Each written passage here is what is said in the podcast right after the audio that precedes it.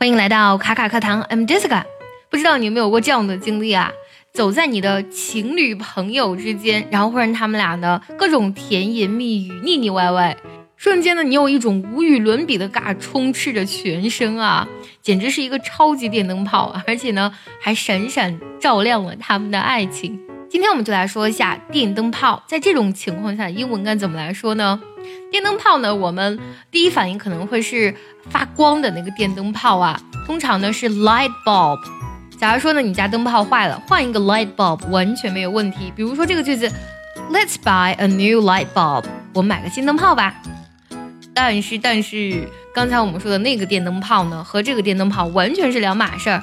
在英语当中呢，有这样的一个表达，非常的有意思，就是 third wheel。third 第三，wheel 就是轮子了。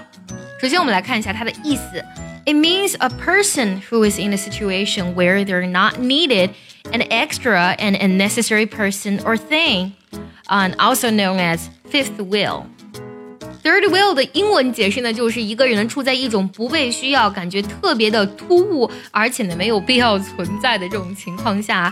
也可以说成的 fifth wheel 第五只轮子。我们可以想象一下，假如说呢是一辆完整自行车， 它两个轮子就够了呀。那如果加上第三只轮子，是不是显得特别的多余呢？Fifth wheel 也是一样的，像汽车呢有四个轮子，假如说它多个轮子，是不是显得特别的多余呢？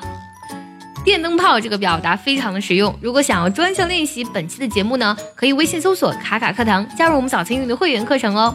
那么怎样才能把 third wheel 和 fifth wheel 用在句子当中呢？我们来听一下下面的句子。I was the only person at the dinner party without a date. I felt like a third wheel. 我是唯一在晚宴上没有对象的人，我觉得我自己完全就是个电灯泡。Date, D-A-T-E 这个单词呢，它可做动词，也可指的是名词。那么在这里呢是个名词，它指的是约会对象的意思。还有这个句子。I felt like a fifth wheel when I couldn't speak English well with my English teacher。